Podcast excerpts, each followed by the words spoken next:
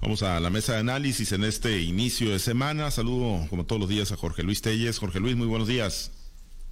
Muy buenos días, muy buenos días, buenos días a Francisco Chiquete, Altagracia González, a todo el auditorio. Tengan todos ustedes muy buenos días, Pablo. Gracias, gracias, Jorge Luis. Eh, Chiquete, qué gusto saludarte. Buenos días, Cruz Azuleada de fin de semana, Chiquete, pero bueno, ahí están instalados. Buenos días, Pablo César. Buenos días, Altagracia, Jorge Luis. A todos los que hacen el favor de escucharnos y a los que hemos soportado la situación de los pero bueno, ahí va.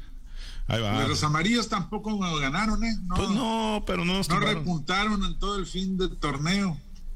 Pero ya habíamos hecho la chamba, pues, pero ya estábamos en primer lugar, nadie nos pudo bajar de ese primerísimo lugar. Pero qué va con los Pumas, ayer la Cruz Azul, una Cruz Azul. Eh, esas, ya es clientela.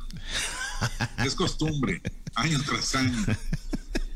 Bueno, Altagracia, qué gusto saludarte, buenos días. Buenos días, Pablo. Buenos días, Jorge Luis Francisco. Buenos días a todo nuestro amable auditorio. Gracias. Pues vamos a uno de los temas. Pues mañanera del presidente López Obrador, semanera del gobernador Rubén Rocha Moya. Lo, había anunciado el mandatario, ¿no? Que sería pues una especie de ejercicio de, comunicación semanal que tendría con los sinaloenses. Y hoy lo va a inaugurar dentro de unos minutos, dentro de 20, 22 minutos, estará ya pues, dando a conocer su primera semanera. Una recapitulación de temas y bueno, pues ahí abierto a los cuestionamientos.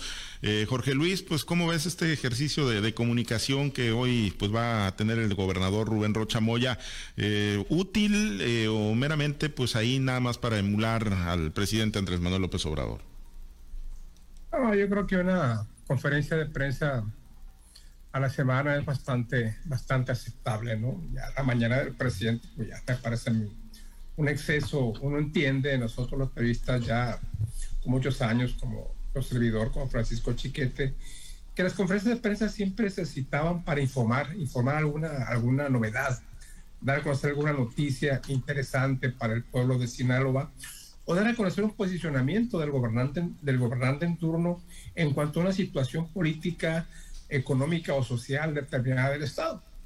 Eso era una conferencia de prensa donde había temas prácticamente ya este, elegidos, ya Mm, noticias, pues novedades, no como las del presidente, que, más que conferencia, pues son, son una especie de, discurso, no sé, que ya no sé ni qué son las mañanas del presidente. Es un exceso definitivamente esto de que todos los días, más cuando son tan repetitivas, cuando es la misma narrativa de siempre, el mismo discurso, bueno, pues como dijo el mismo presidente de la conferencia ya chole, ¿no? Yo creo que lo de, lo de, lo de Rocha me parece una, pues no una buena idea, porque no es una idea de él, es una idea, pues, eh, que, es, que le pesca al presidente de la República de comparecer todos los lunes ante los representantes de los medios de comunicación de Sinaloa. Yo creo que está bien, ¿no? Está bien, este, espero únicamente que no se cribe la entrada. En este momento se, se tiene que cribar por cuestiones de guardar la sana distancia, ¿no? Y posteriormente también, porque pues normalmente son reservadas para los de la fuente, porque el lugar donde va a ser tampoco es muy amplio. ¿no? Sí es amplio, es amplio, pero no es, no es tan amplio y además se tiene que conservar la sana distancia, me imagino, entre eh, una persona cada tres asientos para que se cumpla con las reglas de la sana distancia. El presidente que tiene que informar, bueno, pues tiene que informar que tres giras hizo en la semana, ¿no? Una, una Mazatlán, una gira por el municipio de San Ignacio, donde una, donde puso en marcha una carretera, no puede ignorar porque son obras que, ni siquiera han comenzado todavía, y una que hizo por Guamuchil y la, el municipio de Salvador Alvarado. Además, lo más importante yo creo que deben ser las posturas políticas en torno a los conflictos que se han dado en diferentes municipios de, de la entidad, particularmente el municipio de Mazatlán, donde pues bastaba, bastaba con que Rocha Moya, creo que aquí lo comentamos, y un manotazo en la mesa para que la situación se normalizara.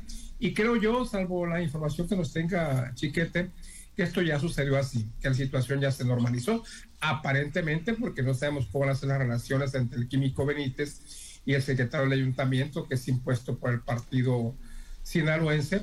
Probablemente el químico diga, sí, vente para acá, y resulta que a la hora, cuando se vayan desarrollando los acontecimientos, pues simplemente le aplica la ley del hielo, ¿no? Y no lo, pues no le, no le permite la, la acción y la actividad que debe tener un secretario del ayuntamiento. No sé si estoy equivocado, si estoy equivocado, bueno, pues Francisco Chiquete nos puede dar con precisión qué es lo que está pasando allí en el Ayuntamiento de Mazatlán.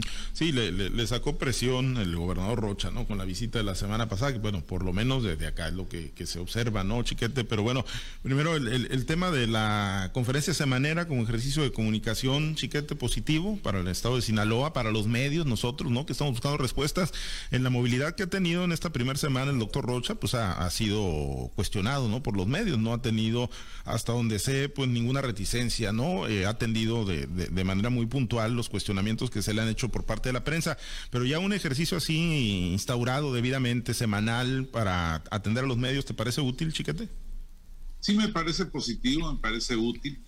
Creo que eh, dependiendo, por supuesto, del propósito que tenga, de la manera en que se utilice, ya se hacía Telles la comparación con el caso del presidente, que trabaja más en esas mañaneras, en esas conferencias, para fijar posiciones, para tirar línea en el país, para enfrentar a los enemigos políticos, a los contrincantes, en más que para dar una información específica. Si esto, eh, si este ejercicio semanal tiene ese propósito sano de informar, de precisar, de aclarar cosas que, andan flotando ahí, pues sí, sí va a ser útil para la sociedad, eh, para la información que generen los medios y para el público en general. Vamos a ver este, pues cuál es el, manejo. Eh, esperemos que no vayan a salir personajes tipo Lord Molécula o, estos eh, incondicionales que van y preguntan y atacan a los enemigos del presidente para darle pie a, nuevos señalamientos. Si esto no pasa aquí en, el Estado, pues será, será un asunto positivo. Creo que Rocha debe haberla pensado bien, da un doble efecto. Por un lado, queda bien con el presidente diciéndole, mire, estoy siguiendo su ejemplo claro y fundacional. Y, por el otro, pues le da a la sociedad eh, una, una, ventana de, información, de, precisiones, que yo creo que para eso es mucho más útil todavía que para la propia información, que por su dinámica pues, va a ir corriendo todos los días y a veces todo el día. Eh, y esto de, de, Mazatlán, pues es, es una, una situación que no se va a resolver como, como prevé Telles, no es una cosa que ya digan, esténse quietos niños y se van a estar quietos. Por supuesto, eh, el químico es una persona muy rencorosa que no, no está dispuesto ni a ejercer el diálogo ni la negociación, que va a ceder porque pues no le queda otro remedio en este momento, pero que seguramente va a buscar las vías alternas para poder operar él mismo con su gente de confianza los puestos que le vayan a quitar en, la administración municipal. los acuerdos han corrido ahí como versión extraordinaria. El PAS va a poder ponerse al secretario del ayuntamiento, el químico va a poner a su tesorero y su oficial mayor, pero en la oficialía mayor el oficial primero va a ser del PAS. Además va a haber direcciones de asuntos jurídicos del Instituto Municipal del Deporte y de Ecología que estén bajo el mando del Paz. Ya lo demás va a ser del químico, pero el problema es que los regidores que le hacen mayoría al químico van a seguir ahí en el ayuntamiento. Y no creo que por este acuerdo tan precario se vaya a conseguir que haya una, una, paz duradera y, una armonía en el manejo de la administración municipal. Y por otra parte, pues con todo y lo positivo que sea que se llegue a un acuerdo, no deja de ser lamentable que el gobernador esté prohijando que un funcionario de su gobierno que se dedica al área de salud o debe dedicarse al área de salud, vaya y negocie con un ayuntamiento acciones internas del municipio, que vaya eh, un miembro del gobierno de Rubén Rochamoya a representar a un partido político, en este caso el partido sinaloense, en, en los jaloneos de, la instalación de un gobierno municipal que debiera ser autónomo, no solo del gobierno, sino de los propios, sino de los propios partidos. Pero pues es un exceso de realpolitik y ahí los tenemos a todos sentados tan tranquilamente violando la ley como si no hubiera pasado nada. Sí, efectivamente, ¿no? Y tampoco es lo más sano, pues, para el doctor Víctor Antonio Corrales Burgueño, que en todo caso, ¿no? Pues es el rostro político del partido sinaloense, ¿no? Y no le están pues, dando su lugar ahí por parte de, de Héctor Melesio Cuenojeda. Y eh, Altagracia, pues estos dos temas, ¿no? El, ejercicio de la mañanera, ¿cómo, ¿cómo lo ves? Digo, vamos a checar y vamos a estarlo siguiendo muy de cerca, desde luego, ¿no? Pero a tu juicio, este tipo de ejercicios, viendo lo que ha ocurrido con la mañanera del presidente Andrés Manuel López Obrador, este ejercicio que hoy inaugura el doctor Rocha aquí en el estado de Sinaloa, ¿cómo, cómo lo perfilas? Mira, yo creo que si se da realmente como una conferencia de prensa donde puedan participar abiertamente todas las voces de la sociedad, en este caso, primero que nada, pues los medios de comunicación que son los encargados de difundir las noticias, de, de enterar a la ciudadanía lo que está pasando, me parece que sería muy bueno. Lo temerario es que se plantaran dentro de esas conferencias de esa manera, pues lo que hemos estado viendo en la, en la conferencia mañanera el presidente, que solamente se le preguntan los temas que a, eh, consideración de él pueda, pueda extenderse y darle una, un mayor realce a lo que es su ejercicio de gobierno. Los temas delicados, los temas que lo comprometen, los temas que no le son agradables al presidente, pues no se tocan. Eso sería muy lamentable que pasara en el estado de Sinaloa. Creo que si se interactúa de manera clara, oportuna, pues sirve como un foro muy grande para informar lo que está pasando en el gobierno, para delimitar lo que son las obligaciones, los, los cumplimientos, los excesos o quizás también las deficiencias que pueda tener un gobierno, que sea una, un ejercicio plural y abierto para que la ciudadanía por medio de este se pueda enterar de lo que se hizo, de lo que se está haciendo y de lo que se piensa hacer en, en, un, en un tiempo considerable, ¿no? Este, me parece que el, el profesor Rubén Rocha Moya ha sido claro en esta semana que ha tenido de ejercicio ya del, del gobierno de la Cuarta Transformación en Sinaloa, ha sido claro, ha sido oportuno, incluso lo veo un poco relajado en el tema de tratar a los medios, de, de abordar algunos algunas situaciones que se le han preguntado, incluso lo veo muy abierto en la forma de, de dirigirse a la ciudadanía, ¿no? Cuando en las visitas que ha estado haciendo, en las obras que ha estado inaugurando y sobre todo en ese en ese peloteo día a día que tiene con con las noticias de, y con los asuntos que tienen que ver con el estado de Sinaloa. Cierto es que ha habido situaciones difíciles en la toma de protesta de varios ayuntamientos o, en la toma de protesta de los integrantes de estos gabinetes municipales. Pues el caso más sonado ha sido el de Mazatlán, pero ya se veía venir. ¿Por qué? Porque desde, desde antes que hubiera este candidato, sabemos que el químico Benítez, incluso acompañado por otros, otros alcaldes que ocupan ahorita Culiacán y Mochis, eh, este, fueron este, de alguna manera también aspirantes a contender por la gobernatura del estado. Eso le, agrega pues algo de ruido político. El tema de Melesio Cuen es, es, es, ineludible, es inseparable. Él dijo que iba a cogobernar con el, con el gobernador Rubén Rocha Moya, quizás desde la Secretaría de Salud esto no es posible en toda, en toda su eh, esplendor, en su totalidad, pero lo va a hacer a través de los ayuntamientos en los cuales también participó como una fuerza importante. No hay que olvidar que la estructura del PAS fue la que le dio, pues de alguna manera, alguna certidumbre a muchas presidencias municipales que ganaron en conjunto Morena y el PAS. Quizás en el tema de, de la gobernatura de Sinaloa, pues ahí creo que se vendió caro el amor de Cuen, porque realmente el, el, gobernador Rubén Rochamoya quizás no lo ocupaba este, como para haber llegado. Él tenía realmente un arrastre y una penetración muy grande y además cobijado por la figura de Andrés Manuel López Obrador y lo que es el gobierno de la Cuarta Transformación. Hoy vemos, estamos este, más que seguros que esto no se va a acabar. ¿Por qué? Porque hay mucho en juego. Eh, recordemos que tres años se van pronto y realmente el 2024 parece que ya está encima, que ya empezó la carrera por ese, por ese montón de puestos que van a estar en juego, pues me parece que van a seguir los roces, van a seguir los encontronazos, van a seguir esas, esas discrepancias de, en toma de acuerdos. Estamos viendo también cómo en los otros ayuntamientos como Culiacán, como Guasave, como Aún, donde la continuidad ha sido también para el gobierno de Morena, pues estamos viendo que hay situaciones que no dejaron del todo contentos ni a la ciudadanía ni tampoco a los nuevos integrantes de estos cabildos. No hay ciertas cosas que molestan, ciertas cosas que, que están saliendo a la luz que van a causar problemas y creo que el gobernador va a tener que seguir actuando o interactuando con estos este, actores políticos para poderlos poner en orden. la rebelión de la chiquillada en el tema de gobiernos municipales pues va a seguir. Creo que no está fácil que con el solo hecho de presentarse a esa zona se calmen las aguas, no es así, creo que es más política y concertación. Eh, lo vimos en la mesa que tenían ahí pues el, secretario de gobierno, el mismo Melesio Cuen y también el químico Benítez en una foto que filtraron por ahí en, en los medios de comunicación, que esto se está tratando con pincitas. ¿Por qué? Porque no está fácil, no está fácil el ejercicio de gobierno cuando hay tantos tiradores a los puestos de elección popular que tienen más importancia, llámense senadurías, este, diputaciones, incluso ya perfilándose quizás a candidatos al, a, otro periodo de gobierno en Sinaloa, aunque vaya empezando este del doctor Rubén Rocha Moya.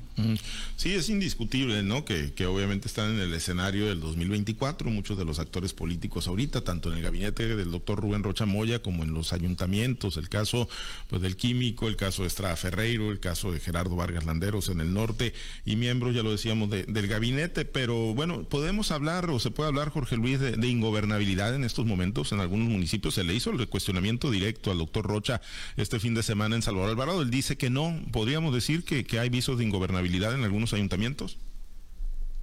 Pues no, no me parece un tanto cuanto temerario usar esa, esa frase, ¿no? ingobernabilidad. Em, yo creo que definitivamente el municipio más complicado es, es Mazatlán, ¿no? por la importancia que tiene Mazatlán en el mapa político del Estado. Yo creo que ahí es donde debería concentrarse los esfuerzos. Si es lo que va a ir a Guato, pues si tú te vas a una, dicen los que saben que es casi inconstitucional la elección de, de José Paz Elenes. ¿Por qué? Porque no estuvo la presidenta municipal saliente al momento de que se le tomó la protesta como presidente municipal de Badiraguato. ¿Y por qué no estuvo? Porque él mismo no bloqueó la entrada de la presidenta municipal, cosa que se antojaba muy extraño, ¿no? Porque era un secreto a voces que Lorena Pérez apoyaba a José Paz, que había sido su funcionario, y el coqueteo de Lorena también con Rubén Rocha pues fue muy conocido en todo el ambiente político de Sinaloa. Y sin embargo, que suceda esto, precisamente en el municipio de Rocha, en el municipio que vio nacer a Rocha, que vio nacer también a Héctor Menecio Cuen, que también es otro, protagonista importante porque José Paz es, gente del Paz y gente muy cercana a Héctor Menecio Cuen.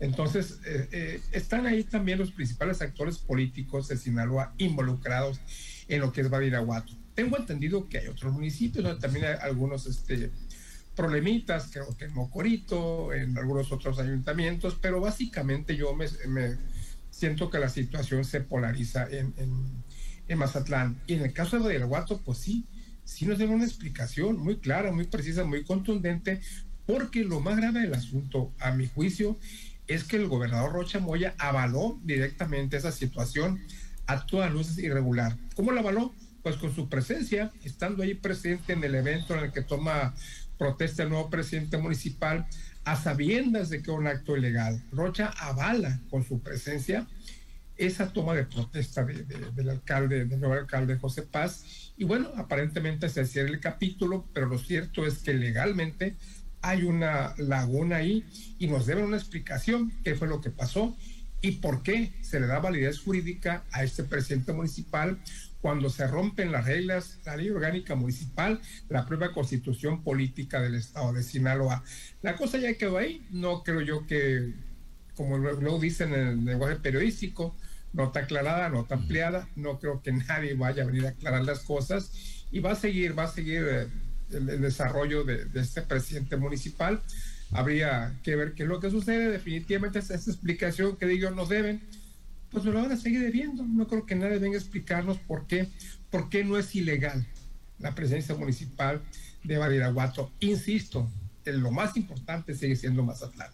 Sí, sí, efectivamente ahí es donde están concentrados los reflectores y lo de Badiraguato, pues yo creo también que ahí, que ahí va a quedar. No, no creo que alguien esté haciendo algún procedimiento. En el fuerte tampoco acudió la presidenta municipal, pero ahí fue por voluntad propia. Nubia Ramos a, tomar la protesta de ley al nuevo presidente Gildardo Leiva. Chiquete, pues visos de, de ingobernabilidad o son temas meramente coyunturales, de acomodos que se van a resolver muy rápido. Bueno, en el caso de Mazatlán sí veo visos de ingobernabilidad. No, no son situaciones actuales de ingobernabilidad.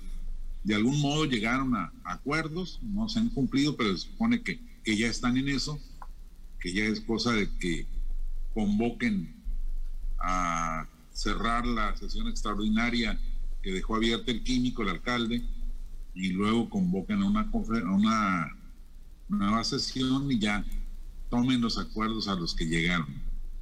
El problema de la, de la ingobernabilidad es la amenaza que queda ahí permanente, latente, con un alcalde que está en minoría dentro de su propio cabildo, con un cabildo cuya mayoría está en plan de beligerancia, porque yo insisto, el hecho de que los haya sentado el gobernador y de que los haya pues obligado a llegar a acuerdos, no significa que se acabó el problema. El, enfrentamiento ahí está dado. Eh, los regidores, con todo y que puedan decir que ganaron porque va un secretario de ellos, este, que antes no, sé, no era una posibilidad real, pues el hecho es que ellos ya tomaron decisiones y van a tener que echarse para atrás van a quedar exhibidos también, también este, sus propios dirigentes los están obligando a decirle a la sociedad, bueno, todo esto que dijimos tan seguros no era cierto y ahora vamos de nuevo.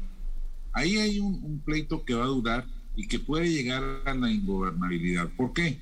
Porque, bueno, es función del ayuntamiento aprobar no solamente los nombramientos de estos funcionarios de alto nivel, también es función de ellos aprobar por ejemplo, la realización de nuevos proyectos urbanísticos, ya sea eh, fraccionamientos, torres que ahora están muy de moda aquí en planas torres de condominio, que son inversiones muy importantes, que son generadoras de fuente de empleo, de rama económica, pero que van a estar sujetos a la guerra política. Si los regidores no quieren, si ven que el químico está queriendo favorecer a un cercano, le pueden bloquear con toda tranquilidad. Y no solo eso, hasta las cartas de opinión favorable para los negocios de venta de bebidas embriagantes, en fin. Es una, una serie de detalles muy mínimos que se ven muy normales, pero que en una condición de enfrentamiento como la que existe en Mazatlán puede llegar a generar una situación de ingobernabilidad en la que ni el propio gobernador va a poder este, evitar los daños, por lo menos momentáneos, que se generen. Así que sí, sí existe ese riesgo no es en este momento porque el gobierno municipal sigue operando, como dice el alcalde, sigue prestando los servicios públicos, sigue atendiendo a la población, pero puede llegar el momento en que se pronuncie eh, una situación de la que ya he mencionado. ¿Coincide Altagracia que podría pues escalar hasta llegar a la ingobernabilidad ahí en el caso de Mazatlán y en, no sé si en otros municipios tengas esa valoración también? Mira, en tanto no se sacie en las hambres políticas, las hambres de poder, siempre va a estar latente que haya ingobernabilidad. A veces la ingobernabilidad no quiere decir que la desaparición de algún municipio o de, algún estado de, gobierno, lo que marca la ley que debe suceder, pero qué más ingobernabilidad que no se le dé para adelante los proyectos que pueden traer un beneficio a los municipios, qué más ingobernabilidad hay que no se aprueben a veces las cuentas públicas por el solo hecho de saciar las venganzas o, o cuál más ingobernabilidad que haya que estén enfrentados los equipos de trabajo eh, y siempre los paganos van a ser pues el pueblo al que deberían deberse por el, por el voto que les dieron por la confianza depositada. Definitivamente que hay muchos casos en Sinaloa que son dignos de, de, llevarles con precisión, de ponerles la lupa para ver cómo están actuando, si en ese actuar desaseado, porque así se le puede llamar cuando hay este tipo de situaciones que, que le, brincan a la gente, que le brincan a la ciudadanía, pues son procesos desaseados que tenemos que ponerles atención. El, el municipio de, de, Badiraguato se dice que, que, pues es ilegal porque no tomó la protesta, aunque también en ese, en ese, eh, abonándole a ese hecho, pues dice la, la, ley del municipio que se va a tomar pues por el presidente municipal o por la persona que esté ahí. En este caso creo que hubo un regidor del ayuntamiento o del cabildo anterior que fue el que tomó o el que validó esta situación o porque la presidenta municipal pues no estuvo. También hay problemas en el municipio de Guasave con el tema de las liquidaciones y aquí en Culiacán también hay problemas graves en ese sentido donde eh, no nada más en el tema de liquidaciones y que, están repitiendo los el mismo incluso el mismo candidato este hay otro tipo de problemas también abonados a, a, veces al absolutismo que tienen algunos de estos personajes y que les, no les importa nada pasar por encima incluso de los derechos y de la ley que ya se tienen en algunas situaciones en el tema, por ejemplo, del impuesto predial rústico. Todavía faltan esos golpeteos que se van a dar.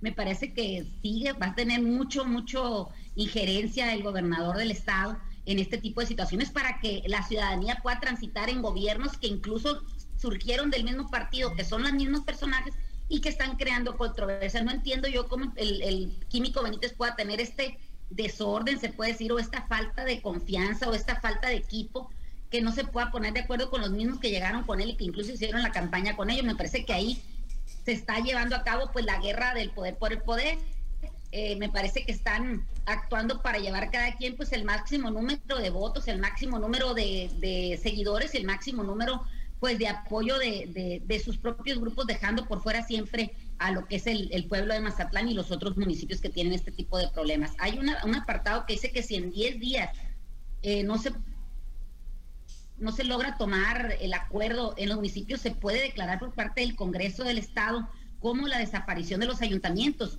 No, creo, peco de, de, este, de ignorancia, ¿no? Pero estuve leyendo algo así, que si en 10 días no se establece bien el ayuntamiento, el mismo Congreso del Estado puede actuar en consecuencia y declarar la desaparición de, del ayuntamiento, aun cuando haya sido electo por, por votación popular, ¿no? Me parece que también ese tipo de cosas se debe de atender y siempre tratando de caer en la legalidad y de caer en, en los puntos que sean siempre beneficio para, los, para las personas. El hambre de poder, el, la ambición de, un, de lograr más y, mejores escalones políticos, creo que eso es lo que tiene desquiciada a la clase política, no nada más de los municipios o de, los gobiernos estatales, sino a nivel nacional. Muy bien, pues eh, esperemos, esperemos que se corrija esto, que se den los manotazos en la mesa y que se pongan a chambear y ya vendrá el 2024. Por lo pronto nos despedimos, Altagracia, muchas gracias, excelente inicio de semana pues que tengan un excelente inicio de semana y, a, prepararnos porque hoy va a ser fin de semana largo, ¿no? Sí, otra vez, otra vez, para los eh, pues escuelantes, los estudiantes y los de la clase trabajadora. Nosotros, pues nos seguimos de frente, pero sí, sí, efectivamente, otra vez fin de semana largo. Noviembre, lo que antes era mayo, pues hoy tocó en noviembre. Bueno, gracias, Jorge Luis, excelente inicio de semana. Sí, bueno, pues seguramente serán temas que deberá abordar hoy entonces momentos el doctor Robert Rocha Moya, porque no es que los quiera abordar, sino necesariamente va a haber preguntas. Sí, vendrán los cuestionamientos. De, los reporteros, si no se cuelan, como dice Chiquete, una molécula o una señora de los mochis que llega por ahí diciendo que representa todo el gremio periodístico de los mochis. No lo dudes, no lo dudes que van a, anda por ahí. No lo dudes que van a aparecer algunos personajes. Gracias, Chiquete. Te viste muy negrero, no, no, pues es que... Los trabajadores y los estudiantes, pero ustedes no. Ustedes, nosotros no, nosotros no. Eh, pero pues un ratito, una media hora y listo, a disfrutar Mazatlán. Gracias, Chiquete. Hasta es un gusto estar en esto. ya me veía yo disfrutando. Gracias. Usted. Ahí lo platicamos más adelante. Si no hay temas, pero pues hay mucho tema, pues ese es, el asunto. Hay mucho tema y no, no, hay que perder el hilo. Gracias, compañeros. Nos despedimos. Gracias a los compañeros operadores en las diferentes plazas de Grupo Chávez Radio, a Herberto Armenta por su apoyo en la producción y transmisión de Altavoz TV Digital. Ha iniciado la conferencia semanera del gobernador eh, Rubén Rocha Moya en unos momentos más para que no se despegue de nuestra plataforma Altavoz TV Digital. La vamos a tener también, ¿no? Está en las redes sociales de Gobierno del Estado y nosotros la vamos a presentar también ahí para que le dé seguimiento puntual en la fanpage Noticiero Altavoz No se despegue, que es en la sintonía de las estaciones de Grupo Chávez. Soy Pablo César Espinosa, le deseo a usted que tenga un excelente y muy productivo día. Usted ha escuchado Altavoz en Red Sinaloa con Pablo César Espinosa. El noticiero de Grupo Chávez Radio.